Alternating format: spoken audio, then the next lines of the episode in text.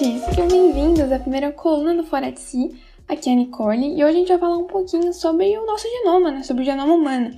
Que assim, todo mundo já ouviu falar sobre o projeto Genoma Humano, que não é muito bem o tema de hoje, mas que eu vou dar uma introduzida. E assim, o projeto Genoma Humano, ele foi um programa, um programa internacional de pesquisa colaborativa. Então, muitos pesquisadores do mundo inteiro tiveram envolvidos nesse projeto, que teve o objetivo de fazer um mapeamento fornecer uma maior compreensão de todos os genes do nosso genoma. Os pesquisadores do HGP, eles decifraram o genoma de diversas formas e as três maneiras principais foram determinar a ordem, a sequência das nossas bases nitrogenadas e daí fazer, é, achar a localização desses genes, quais seriam as principais seções dos nossos cromossomos em que esses genes estariam inseridos. E nisso produzir o chamado mapa de ligação.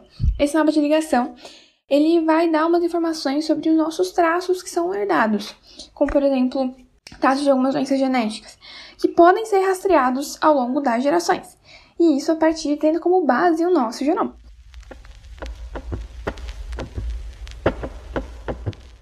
Mas então, o que é o genoma humano? Bom, gente, o nosso genoma, o genoma humano, ele é o conjunto de toda a informação genética que um, um ser humano tem. Então, é a sequência completa do nosso DNA, o DNA que vai estar dentro das nossas células. E esse DNA, ele tem segmentos. Esses segmentos, eles vão mostrar para a célula como é que se traduz uma proteína.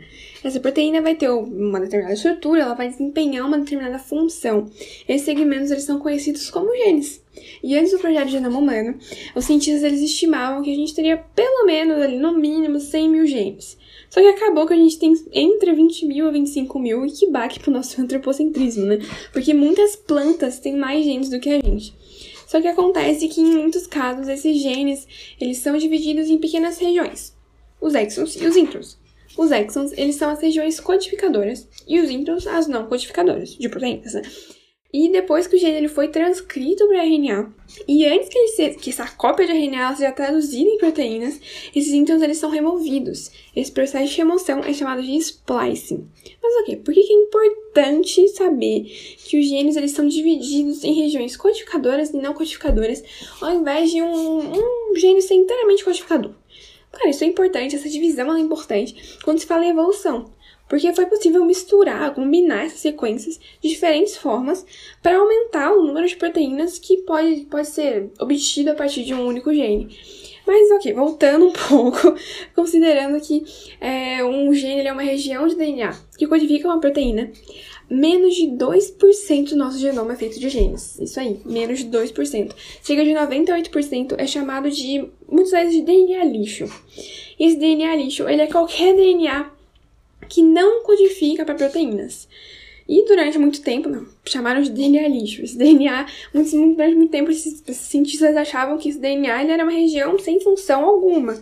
Só que hoje a gente sabe que não é bem assim. Essa região ela tem um papel muito importante, mas muito importante mesmo. Tanto quando se fala em evolução, quanto em inspeção genética. Cerca de, de sim, 5% dos genes são os introns, e a outra boa parte é feita de regiões reguladoras que, assim, de uma forma muito simples, são regiões que vão controlar o liga e desliga dos nossos genes. Quando que, ele, quando que ele vai codificar, quando que ele não vai. Quando que ele vai ser traduzido e quando que ele não vai.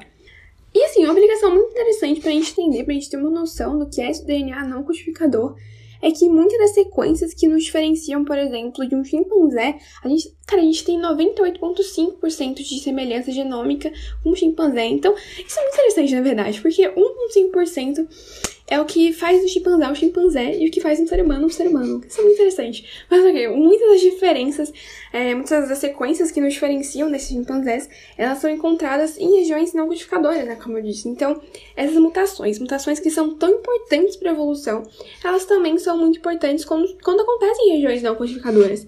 E tá aí a evolução neutra para mostrar pra gente um pouco disso, né? Evolução neutra, que é, pô, super importante quando a gente pensa em, em processos evolutivos. Mas falando um pouco mais desse, desse DNA lixo, a gente tem que. Muito dele, como eu disse, são sequências reguladoras. Essas sequências reguladoras, elas vão, vão falar gene, quando que você vai traduzir, gene, quando você não vai. E tem um monte de DNA que tem, tem propósitos completamente desconhecidos pelos cientistas, eles estão começando a entender, começando a pesquisar. Só que nesse DNA a maioria deles, ele, ela tá envolvida com a regulação gênica. Por que, que a gente sabe que ele tá, esse, esse, esse monte de DNA tá envolvido com a regulação gênica? Porque boa parte dele tá ou do lado de genes, que a gente conhece, ou pelo menos muito perto desses genes. E isso, isso vai indicar ali uma, uma tendência regulatória e que vai fornecer algumas perguntas a serem respondidas esses pesquisadores. Então, ok, esse gene tá ligado ali, tá pertinho, mas quando que esse gene ele vai, como que esse gene ele, quando que durante o desenvolvimento lógico esse gene vai estar tá ligado, quando que ele vai estar tá desligado e qual que é o padrão de expressão que diferencia um ser humano e um chimpanzé em um determinado gene? Qual seria esse padrão? O que esse padrão quer dizer pra gente? Essas perguntas elas estão tentando ser respondidas ainda pelos cientistas. Mas o projeto, processo de regulação gênica é um processo muito complicado. Na verdade, é um dos processos mais complexos conhecidos pelo homem hoje em dia. Além disso, nós temos cerca de 18.400 genes de RNA. Sim, genes de RNA. Esses genes são, eles produzem RNA e esse RNA não é traduzido em proteínas na sua grande maioria. São, muitos, muitos deles são longos, longas cadeias de RNA, né? E essas cadeias de RNA, elas podem ajudar em diversas coisas durante a célula. Por exemplo, no controle de, da, da estrutura dos cromossomos, né? No seu novelamento, é, vão auxiliar as histórias nisso.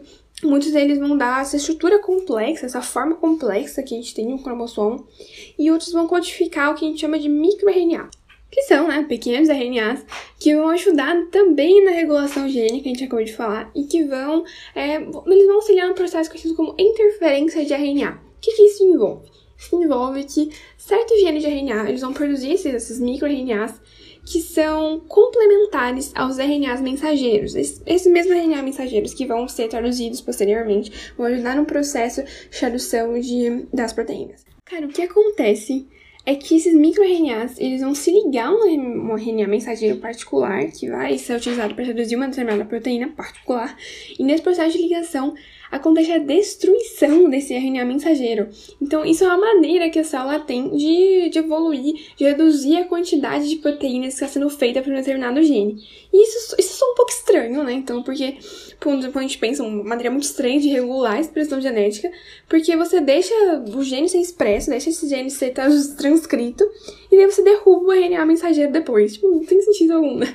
Mas, de qualquer forma, essas descobertas inesperadas do, do gene de RNA, dos interferentes de RNA, elas vieram de um grupo de cientistas que, olhando para as mudanças nas cores das flores, eles basicamente descobriram que uma, uma, uma, toda uma nova biologia do genoma que não é sobre DNA, mas que é sobre o controle de expressão genética por RNAs. Isso é muito interessante, né?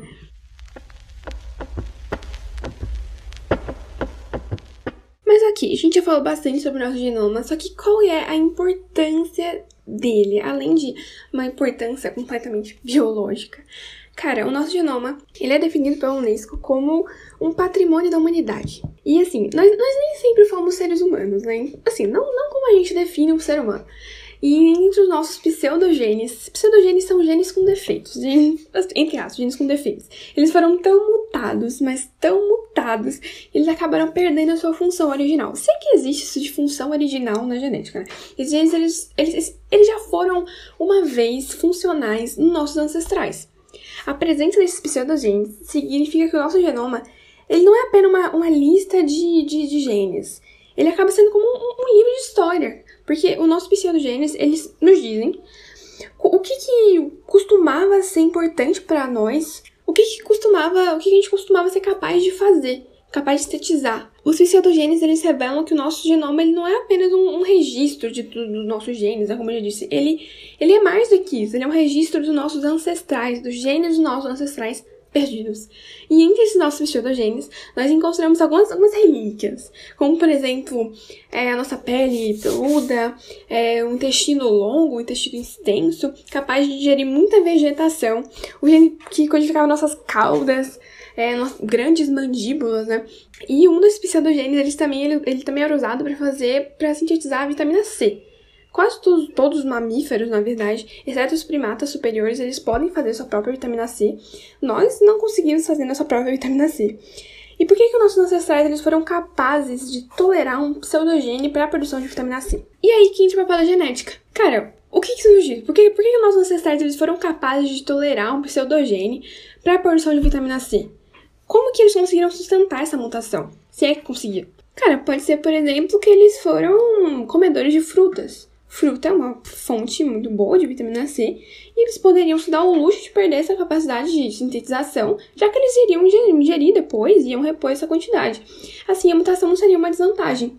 Mas a lógica que leva a entender a solução dessas perguntas, desses vários problemas a serem resolvidos, é a função da genética, é uma das funções da genética, na verdade, e são alguns dos problemas, algumas das situações que podem ser descritas, podem ser vistas, analisadas a partir do nosso genoma. Então por hoje é isso, obrigada por me ouvir e até o próximo episódio.